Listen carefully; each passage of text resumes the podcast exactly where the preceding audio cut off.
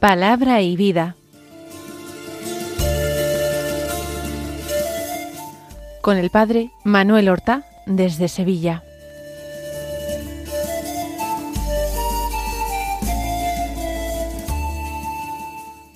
En el nombre del Padre y del Hijo y del Espíritu Santo. Amén. Alabados sean Jesús y María. Muy buenos días, queridos amigos, oyentes de Radio María y seguidores del programa Palabra y Vida. Hoy es el viernes de la cuarta semana de Pascua, un viernes que es 5 de mayo. No olvidemos que nos encontramos en el mes de María, en el mes de la Virgen. No olvidemos que tenemos que ofrecerle cada día algún pequeño obsequio, ser fieles al rezo del rosario, practicar una devoción del mes de mayo, que todo esto que parece sencillo, que a algunos les parece como cosa del pasado o cosa de niños, tiene extraordinarios frutos espirituales. Y toda la honra que le hagamos a su madre, la Santísima Virgen, Jesucristo su Hijo, que es muy buen Hijo, no la dejará sin recompensa. Vamos nosotros, como cada día, a escuchar con atención la palabra de Dios y vamos a tratar de aplicarla a nuestras vidas, encontrando en ella una guía segura para seguir a Jesucristo, para alcanzar de esta manera la santidad que Dios quiere concedernos como don.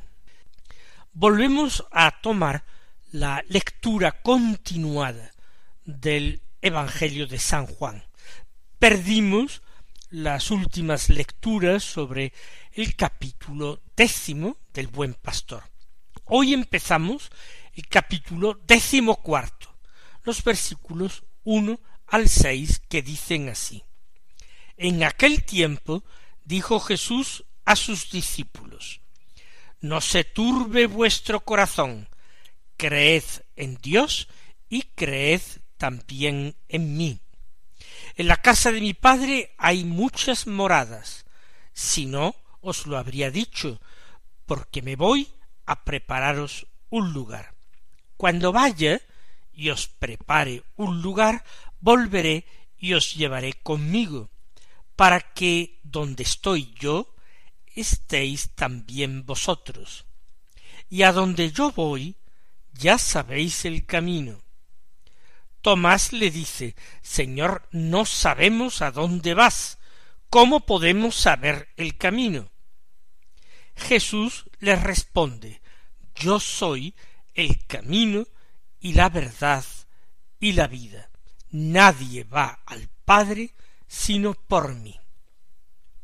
Es un texto muy importante, un texto que es bellísimo y que vamos inmediatamente a meditar frase a frase.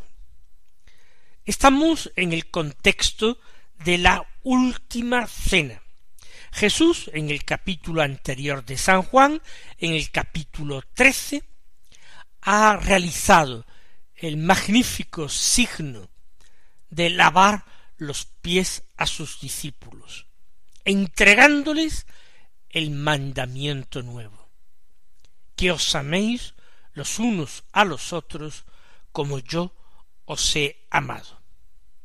Y ahora en el siguiente capítulo, el capítulo catorce, el Señor sigue dando instrucciones, enseñanzas a los suyos. Empieza así, no se turbe vuestro corazón. ¿Por qué habría de turbarse el corazón de los discípulos? Desde luego aquella noche tenían el corazón cargado de negros presentimientos había una verdadera tragedia que se mascaba en el ambiente. No estaban seguros de en qué iba a consistir ni cuándo iba a estallar esta tragedia, pero todos intuían que el Señor en Jerusalén se había metido en la boca del lobo, que allí en la ciudad santa tenía demasiados enemigos entre los sumos sacerdotes del templo y también entre los ancianos y entre los escribas fariseos.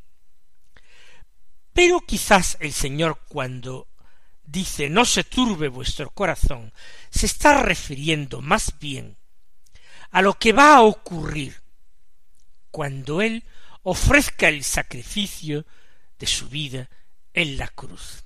Entonces vendrá la gran turbación, vendrá la gran tribulación para los discípulos. Entonces vivirán un escándalo para el que no encontrarán respuesta. ¿Cómo ha sido posible que el Señor, que había manifestado a lo largo de su vida pública tanto poder, tanta autoridad, cómo el Señor había podido sucumbir de esta manera, aparentemente sin lucha y sin defensa. ¿Cómo eso era posible? ¿Cómo Dios mismo desde el cielo no había intervenido para salvar a su Hijo muy amado? ¿Cómo era eso posible? Los apóstoles tienen todavía que asentar en sus corazones las enseñanzas de Jesús. Todavía no las comprenden, quizás las han retenido en su memoria. Eran palabras del Señor bien amado, del Señor reverenciado, pero todavía no las han comprendido a fondo. No se turbe vuestro corazón, dice Jesús. ¿Y cómo sería posible evitar ese escándalo, el escándalo de la cruz? ¿Cómo podría ser posible evitar esta turbación intensa? Pues por medio de la fe. Es lo que recuerda el Señor. Creed en Dios y creed también en mí. Hay que creer en Dios para creer en sus planes, fiarse de ellos. Creer en Dios implica aceptar que Él es providente y que Él dispone todas las cosas según un orden admirable, tendente siempre hacia un fin que Él tiene previsto. Creer en Dios implica ser confiados, plenamente confiados en la divina providencia. Abandonarse en manos del Señor es creer en Él. Pero junto a creer en Dios, Jesús dice, y creed también en mí. En muchas ocasiones en los Evangelios, Jesús reivindica su divinidad. Y aquí lo está haciendo también al ponerse a la par con el Padre, con Dios. Creed en Dios, creed también en mí. Luego Jesús es objeto de la fe teologal, de la fe como virtud teologal. Por tanto, Jesús tiene que ser Dios porque ningún hombre puede ser objeto de fe. Creed en Dios y, además, y también creed en mí. Porque Jesús es, como ha dicho en este mismo Evangelio, al final, camino y verdad y vida. Necesitamos abrazarnos a Él, necesitamos creer en Él para seguir ese camino que es el único camino que conduce a la vida, el único camino que lleva a la salvación.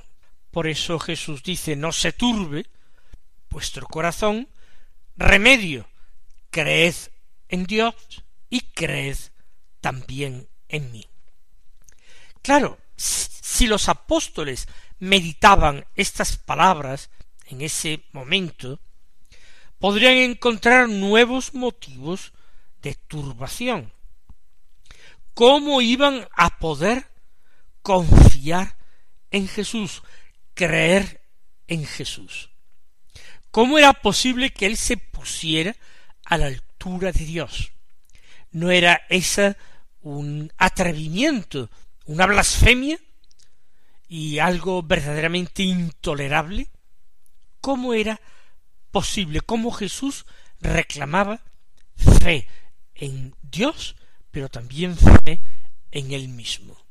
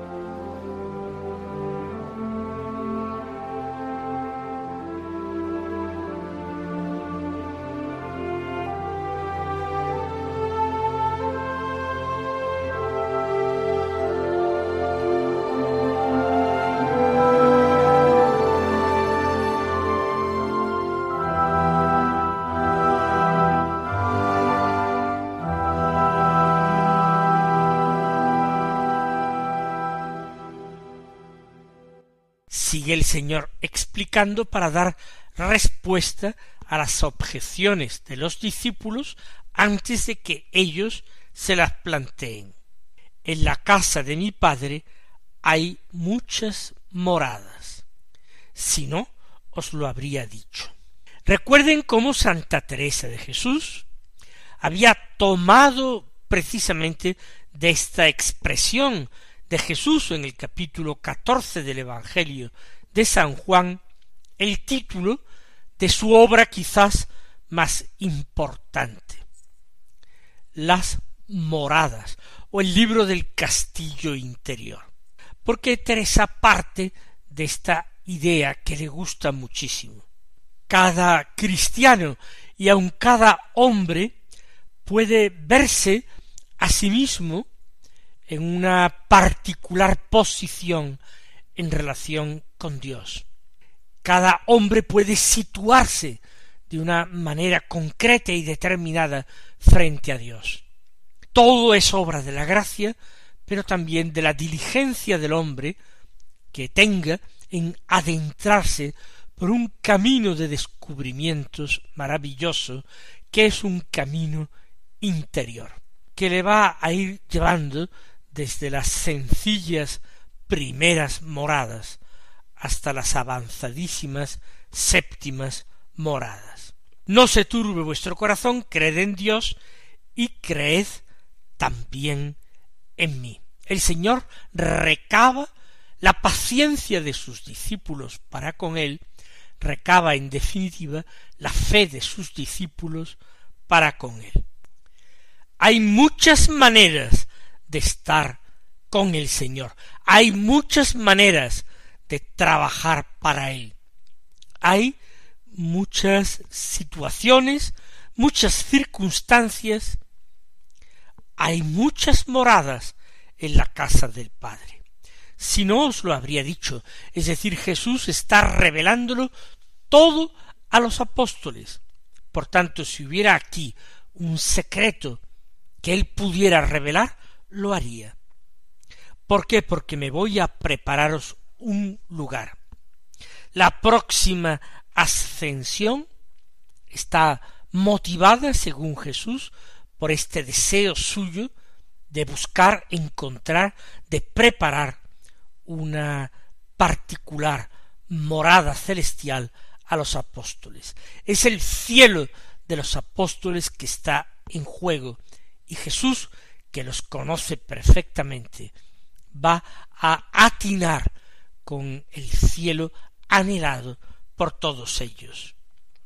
Voy a prepararos un lugar. Esta es una gran esperanza, sobre todo una esperanza para todos los cristianos. A todos los cristianos nos dice el Señor, me voy a prepararos un lugar. El Señor nos quiere tener cerca, no para vigilarnos, sino para que contemplemos su gloria y nos gloriemos jubilosamente junto a Él y recibamos de Él todo socorro y toda ayuda y toda gracia. Continúa el texto del Evangelio, porque me voy a prepararos un lugar. Así pues, los apóstoles no tienen que lamentar amargamente el fracaso de la aventura humana de Jesús. El Señor lo dice clara y abiertamente, me voy a prepararos un lugar. Es eso lo que el Señor va a hacer con su santa y gloriosa resurrección, preparar un lugar a los suyos, e inunda los corazones de aquellos hombres de esperanza sin límites. Cuando vaya y os prepare un lugar, volveré y os llevaré conmigo, para que donde estoy yo estéis también vosotros. Donde esté yo, estéis también vosotros. Esa es nuestra morada en la gloria, ese es nuestro lugar en el paraíso, donde esté Jesús, para así poder contemplar la gloria del Señor, la gloria de la que el Padre le reviste. Somos del Señor en vida y en muerte, pues si somos del Señor en vida y en muerte, tenemos que estar con Él en la eternidad.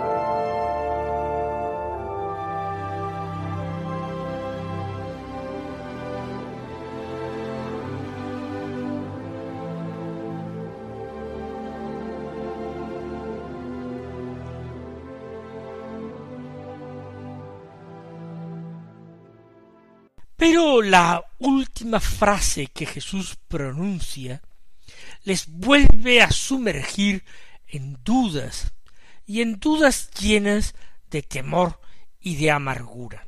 Porque después de decir todo esto, Jesús añade, y a donde yo voy, ya sabéis el camino. Y ellos, en aquel momento al menos, no conocían cuál era el camino. Habían seguido a Jesús mientras ello les era posible. Caminar de Galilea a Samaria, de Samaria a Judea, ir hacia el este del país, atravesar el Jordán, ir hacia la costa mediterránea, subir hacia el norte al corazón de Siria, bajar hasta la frontera con el desierto del Negev que limita ya con Egipto, todo eso era posible. Pero Jesús está diciendo que se marcha a prepararles un lugar y que va a prepararles el lugar y luego volverá para llevarlos con él. Sólo entonces volveré y os llevaré conmigo. ¿Para qué? Para que se cumpla mi deseo, que es que donde esté yo estéis también vosotros. Y añade el Señor, y a donde yo voy, ya sabéis el camino. Y esto último les exaspera, esto último les llena de impaciencia y de temor. ¿Cómo que ya sabemos el camino? No lo saben. ¿Qué está diciendo Jesús? ¿A dónde se marcha? ¿Por qué ellos no pueden ir con él como otras veces? Sólo Tomás es capaz de verbalizar esta perplejidad en que están sumidos. Este apóstol dice Señor, no sabemos a dónde vas, ¿cómo podemos saber el camino? Si no se conoce la meta a la que uno se dirige, difícilmente se podrá trazar el rumbo. No sabemos a dónde vas, no podemos saber el camino. Y estas palabras de Tomás desencadenan una de las más maravillosas, perfectas y completas revelaciones de Jesús en los Evangelios. Jesús le responde Yo soy el camino y la verdad y la vida. No hay que buscar ningún camino lejos de mí. Jesús concentra en su persona toda la buena noticia, la condensa en sí mismo. Por tanto, yo soy el camino. Lo sabíais, aunque no eres capaces de atinar a decirlo. Tomás se equivoca y sin embargo es muy bueno que tome la palabra, que exprese lo que siente, porque de esta manera permite que el Señor se siga explayando y explicando las cosas a sus discípulos. Él dice Señor, no sabemos a dónde vas, ¿cómo podremos saber el camino? En la lógica humana el razonamiento es perfecto.